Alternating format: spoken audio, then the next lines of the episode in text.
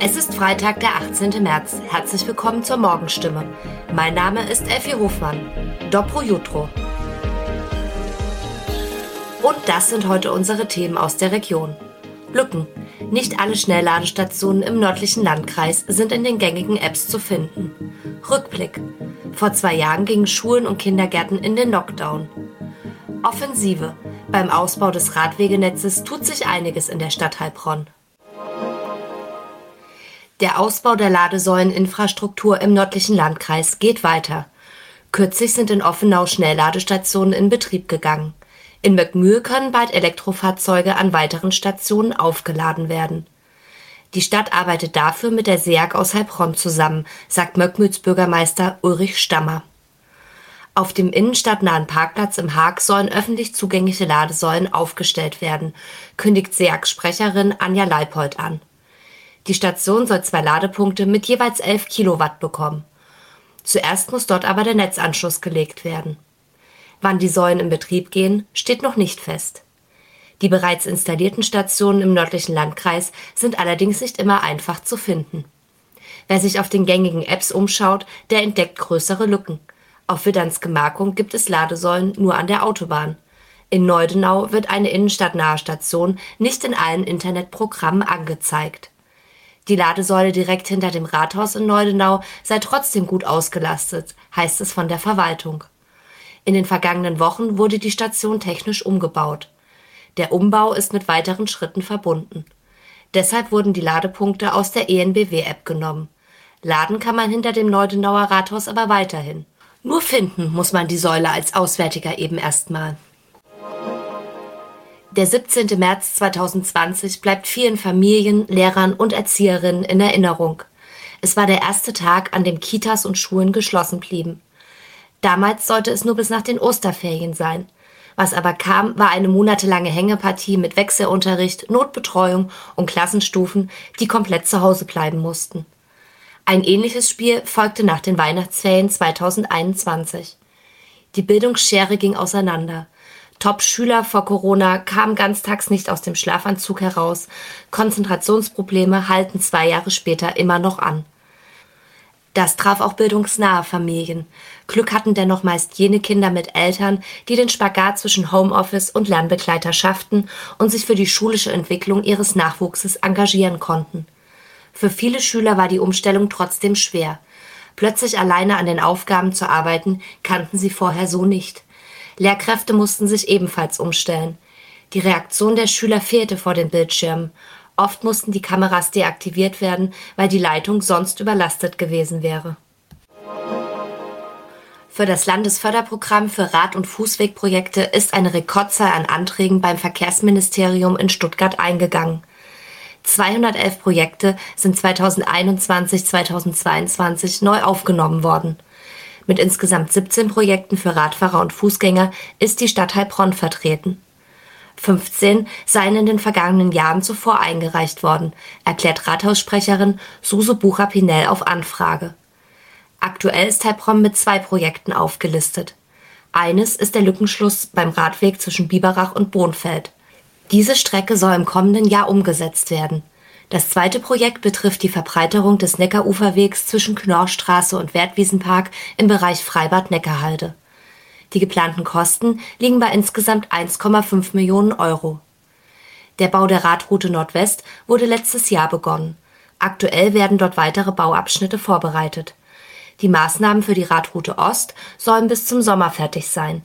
Diese Strecke führt von der Allee nordwärts bis zur Siebennussbaumstraße, südwärts reicht die Radroute Ost bis Jägerhaus bzw. Richard-Becker-Straße.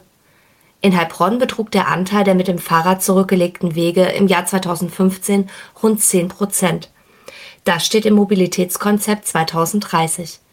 Ziel von Verwaltung und Gemeinderat ist es, die Attraktivität der Radverbindungen zu steigern und einen Anteil von 13 Prozent zu erreichen. Das Radwegenetz soll klein und großräumig ausgebaut werden. Die Stadtteile sowie Wege in benachbarte Kommunen sollen vernetzt werden. Übrigens, heute erscheint die neue Episode der Kriminalstimme. Wir stellen Ihnen einen Fall vor, der den kleinen Ort Siegelsbach im Kraichgau ins Mark erschüttert hat. Im Herbst 2004 überfiel Alfred B. mit äußerster Brutalität eine Bank. Eine Frau starb, zwei Männer überlebten schwer verletzt. Zwei Menschen, die direkt mit dem Fall zu tun hatten, erinnern sich im Gespräch mit meiner Kollegin Sarah Utz an die schreckliche Tat und deren schwierige Aufarbeitung. Soweit die Nachrichten aus der Region. Mehr und ausführliche Informationen lesen Sie in unseren Zeitungen oder im Internet auf stimme.de. Weiter geht es mit Nachrichten aus Deutschland und der Welt mit unseren Kolleginnen und Kollegen aus Berlin. Ihnen ein schönes Wochenende. Vielen Dank und einen schönen guten Morgen. Ich bin Benjamin Kloß und das sind heute unsere Themen aus Deutschland und der Welt. Corona, Ukraine und Co. Was kam beim Bund-Länder-Treffen raus? Der Ton zwischen den USA und Russland wird immer schärfer und die Formel 1 versucht trotz Corona in die neue Saison zu starten. Die Corona-Maßnahmen werden gelockert. Morgen soll das Infektionsschutzgesetz mit entsprechenden Änderungen durch Bundestag und Bundesrat gehen. Die Länder sind mit den Änderungen unzufrieden, wie sich heute beim Bund-Länder-Treffen zeigte. Die Aufnahme der Kriegsflüchtlinge aus der Ukraine wollen Bund und Länder als Gemeinschaftsaufgabe angehen und die Weichen für eine schnelle Integration in Deutschland stellen. Lea Matschulat berichtet aus Berlin. In Sachen Corona-Lockerung sind sich Länder und Bund ja nicht unbedingt einig. Wie wird das Ganze jetzt aussehen? Die Lockerungen werden kommen. Das Infektionsschutzgesetz äh, wird durch den Bundestag gehen und mit hoher Wahrscheinlichkeit auch durch den Bundesrat, also die Länderkammer. Auch wenn die Länder mit Kritik nicht sparsam sind, eine Blockade im Bundesrat haben sie nicht angekündigt. Was stört die Länder? Es ist viel zu kompliziert, um schnell zu reagieren. Es gibt lange Verfahren und hohe Hürden sagt der Ministerpräsident von Nordrhein-Westfalen Wüst. Wird die Corona-Lage wieder gefährlich, könne man nicht schnell genug zum Beispiel eine Maskenpflicht verhängen. Ja, gucken wir auf die Ukraine-Flüchtlinge. Da wollen Bund und Länder zusammenarbeiten. Die Menschen sollen schnell integriert werden. Was ist geplant? Den Menschen sollen selbstverständlich schnell zum Beispiel Sprachkurse angeboten werden. Die Kinder brauchen schnell andere Kinder und einen einigermaßen normalen Alltag, sprich Kita-Betreuung, Schulunterricht. So, und dann hoffen Länder und Bund, dass es schnell gelingen kann, die Ukrainerinnen und Ukrainer in den Arbeitsmarkt zu integrieren und so vielleicht den Fachkräftemangel hierzulande abzumildern. Wie das alles finanziert und organisiert werden soll, da wollen Bund und Länder bis 7. April mehr Klarheit haben. In der Ukraine gehen die Kämpfe unvermindert weiter. US-Präsident Joe Biden hat Russlands Präsidenten Putin inzwischen als mörderischen Diktator bezeichnet. Biden hatte bereits gestern seinen Ton noch weiter verschärft und Putin einen Kriegsverbrecher genannt. Sören Gies berichtet aus den USA. Biden sprach anlässlich der Feierlichkeiten zum St. Patrick's Day. Dabei sagte der US-Präsident wörtlich, Irland, Großbritannien und andere Länder stünden vereint gegen einen mörderischen Diktator und reinsten Straßengangster, der einen unmoralischen Krieg gegen das ukrainische Volk führe. Biden sprach auch von einem Wendepunkt der Geschichte, wie er sich nur alle paar Generationen ereigne. Er glaube, momentan herrsche ein echter Kampf zwischen Autokratien und Demokratien und es gehe darum, ob Demokratien erhalten werden könnten. Laut seiner Pressesprecherin Jen Psaki spricht Biden frei von der Leber. Die Formel 1 startet an diesem Wochenende in die neue Saison. 98 Tage nach dem denkwürdigen Finale von Abu Dhabi kämpfen die Piloten in Bahrain wieder um Punkte. Eine Regelrevolution soll die Motorsport Königsklasse ausgeglichener und packender machen. Experten erwarten eine Fortsetzung des packenden Duells zwischen dem neuen Weltmeister Max Verstappen im Red Bull und dem siebenmaligen Weltmeister Lewis Hamilton im Mercedes. Mit dabei ist auch Mick Schumacher. Inga Strake berichtet aus Bahrain.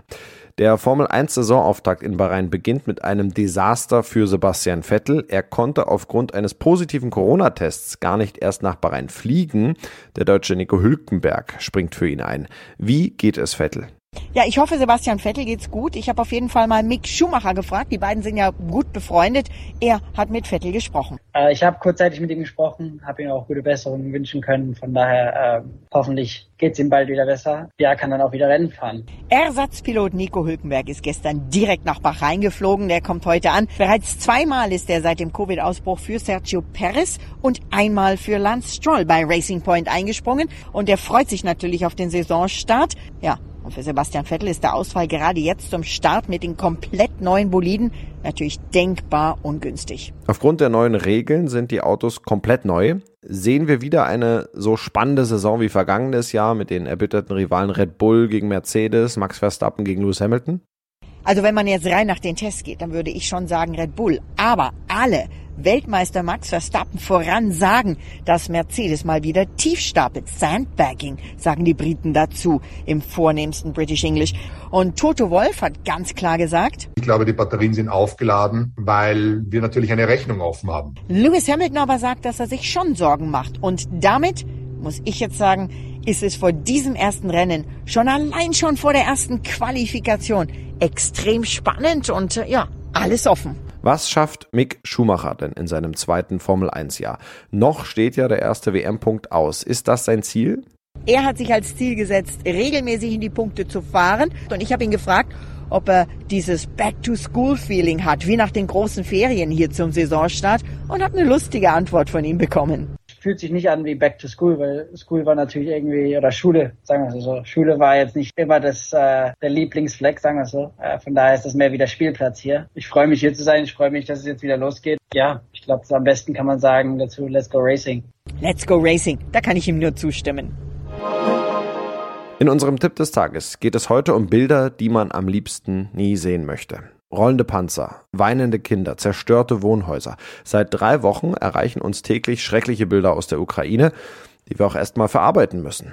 Es ist gut, abends auch mal was anderes im Fernsehen zu schauen, sagt Diplompsychologin und Autorin Ulrike Scheuermann. Was machen die Kriegsbilder eigentlich mit meiner Psyche?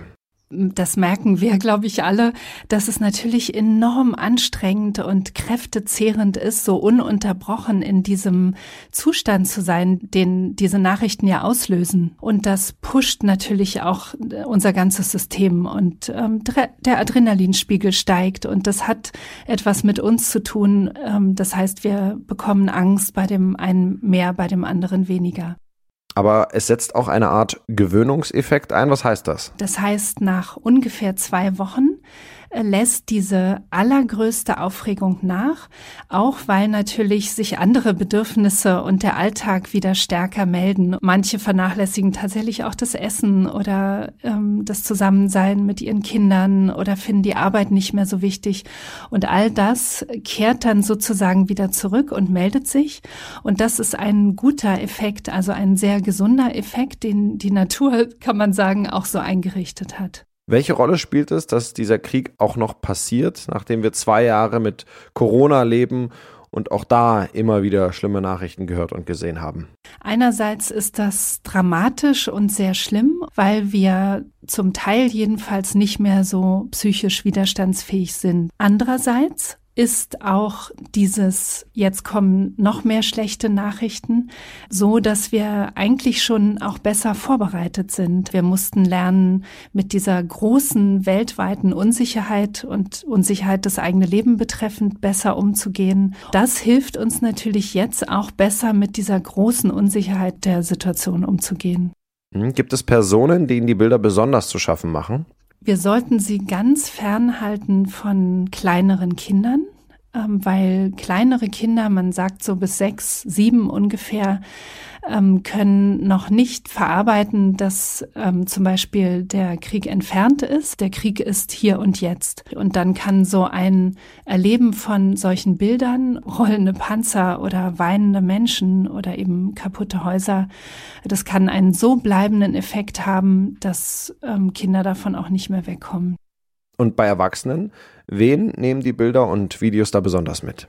Alle, die irgendwie an eigene Erfahrungen oder überlieferte Erfahrungen, zum Beispiel eben Kriegserfahrungen anknüpfen. Und das sind die Älteren oder Alten, dann aber auch diejenigen, die von ihren Eltern die Erzählungen so lebendig vermittelt bekommen haben, äh, dass sie eigentlich fast dasselbe erleben haben. Also das, das geht, das kann sein, dass sich das über die Generationen hinweg überträgt und dann auch die gleichen Ängste und ähm, Sorgen und Vorstellungen, was passieren könnte, auslösen kann. Wie gehe ich mit den Älteren um? Also mit ihnen über das Thema sprechen? Ich finde es gut, ähm, Gesprächsangebote zu machen, aber nicht darauf zu bestehen. Also genauso wie beim Umgang mit Kindern. Manche Kinder gehen weg und wollen davon nichts wissen. Andere wollen alles ganz genau wissen und erklärt bekommen. Und genauso ist es bei anderen oder Älteren auch. Wenn sie aber wissen, dass ein Gesprächsangebot grundsätzlich da ist, dann kann das eine Entlastung sein und sie wissen, sie könnten, wenn sie wollten, mit ihrem Sohn oder Tochter zum Beispiel darüber sprechen. Viele Menschen helfen. Wie sehr tut es uns gut, anderen Menschen in dieser Lage zu helfen? Also helfen hilft sehr gut und zwar nicht nur denjenigen, denen wir helfen, sondern das Helfen hilft auch uns selber ganz enorm. Also wir bringen uns, wenn wir anderen Menschen helfen, dadurch in gute Gefühle, äh, sogar in Glücksgefühle. Und helfen kann man immer. Und das geht auf sehr verschiedene Arten. Und wichtig ist, dass wir dabei das aussuchen, was uns entspricht. Und das noch, Hollywood-Star Arnold Schwarzenegger hat die Menschen in Russland dazu aufgerufen, sich gegen die Propaganda ihres Staates zu wehren. Ich spreche heute zu euch, weil es Dinge in der Welt gibt, die euch vorenthalten werden. Schreckliche Dinge, von denen ihr wissen solltet, sagte er in dem bei Twitter und Telegram veröffentlichten Video. Er selbst habe im Laufe seiner Karriere eine tiefe Verbindung zu Russland aufgebaut. Sören nochmal aus den USA. Was verbindet Ani denn mit Russland? Er erzählt von seinen vielen Reisen nach Russland, von den Dreharbeiten für die Komödie Red Heat, die als erster US-Film eine Dreherlaubnis für den Roten Platz in Moskau bekam, und von seinen Begegnungen mit Gewichtheberlegende Juri Vlasov, den er schon als 14-Jähriger in Wien traf und der so stark und doch so friedvoll gewesen sei. Ever since I've had nothing but affections Seitdem hege er nichts als Zuneigung und Respekt fürs russische Volk, sagt Schwarzenegger, der aber auch die Erinnerung an seinen Vater anspricht, der nach seiner Teilnahme an der Belagerung Stalingrads ganz desillusioniert und fürs Leben gezeichnet heimgekehrt war. Was will Schwarzenegger den Russen sagen? Er bittet sie einfach nur, ihm zuzuhören. There are things that are going on in the world that are being kept from you. Schwarzenegger sagt, er wende sich an sie, weil sich in der Welt furchtbare Dinge abspielten, die man ihnen vorenthalte, aber von denen sie wissen sollten. Dies sei kein Krieg des russischen Volks, sondern der Machthaber im Kreml, denn die hätten diesen Krieg begonnen. Und er wendet sich direkt an Präsident Putin. Sie haben diesen Krieg begonnen, Sie führen ihn, Sie können ihn beenden, sagt Schwarzenegger. Ja, das war's von mir. Ich bin Benjamin Kloß und wünsche Ihnen noch ein schönes Wochenende.